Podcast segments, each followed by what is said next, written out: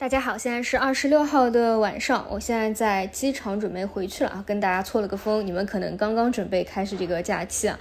那今天市场尾盘可以看到啊，其实依旧不稳定。首先 AI 的方向啊，像中科曙光是回封了跌停，CPU 上板呢也是出现开板，而今天前期数字的方向也是出现批量的补跌，也是带动了指数啊收阴，上证指数已经六连阴了。前期跟大家讲科创指数大家要当心的，就因为前期做了一个前高嘛，并没有突破前高再走主升是要当心的，基本上也是连续的回调，嗯，比较的无力，当中有。反弹是正常的，就像我今天早晨讲的，昨天的截止到收盘是一个比较明显的冰点超跌，所以理论上就是要出现一个超跌反弹的。其中最为明显、走最不好的创业板指也是背离的最明显的。那今天一个修复力度也会更大。但是呢，一方面尴尬在现在是在节前，很多的资金啊，现在都不在看盘，都已经在旅行了啊。然后第二点呢，就是整体一下子啊，就是这次比之前春节后那一波更加凶。的原因是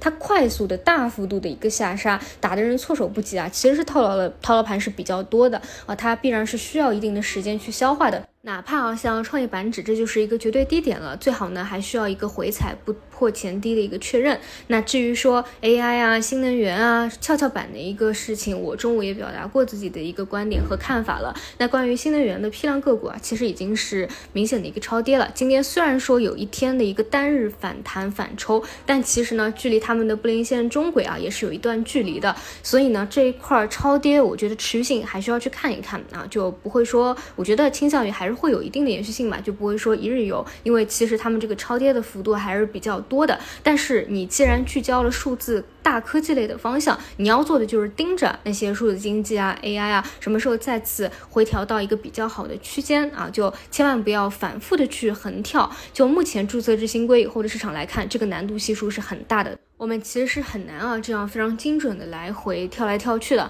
然后呢，我在想说一下这个半导体啊，你们看半导体 ETF 的一个走势啊，就不知道的还以为是出了什么特别特别大的利空事件呢，基本上是非常畅快的一个下跌啊，而且到今天都没有止跌。理论上来说，前期它是一个活跃支线的方向啊，每跌个几天都有资金来做承接，但是很明显这一波破位以后就一直回调，也没有资金再去捞它。说实话，我个人觉得在这个位。位置情绪性的一个下滑啊，还是会占比较大的一个比例。我一我清楚的记得啊，就上一次就是特别特别夸张、明显情绪化的杀跌，是在国庆附近啊，去年的国庆附近被美国有制裁的一个消息。当时啊，导致大量啊龙头的优质的公司都出现了接近百分之二十的一个下跌。但是啊，你回过头去看那个时候那一波，还真的就是这一波起来的一个最低点了啊，就是情绪化特别浓重。其实我认为啊，就是这一波其实跌下来也有一定的情绪性的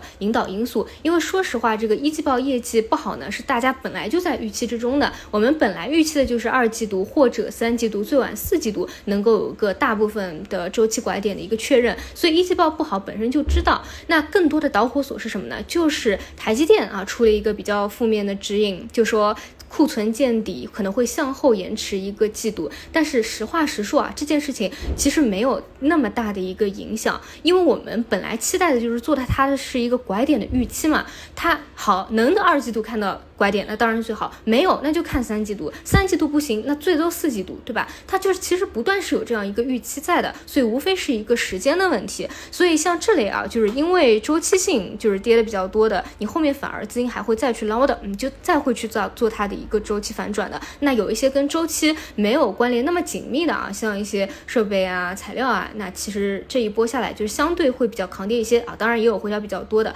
啊。那像存储这类比较名牌的，有这个拐点信号我觉得更是啊，就是不用说太去恐慌了。当然啊，我也是特别能理解啊，就是短期这样的一个走势，一方面是指数不稳定啊，因为其实大部分的板块啊，你去跟指数的这个 K 线叠加还是比较同步的，所以后面指数什么时候能企稳，我觉得还是比较重点的一个事件，我们要去关注吧。我现在倾向于啊，还是不不完不完全稳定啊，就哪怕稳住了这个空间，它还要时间再去盘整消化一下，所以我们还是且等这个五一假期上来以后吧，看资金怎么去做回补。好的，以上就是今天内容，有什么补充的，我们到明天早评再去说。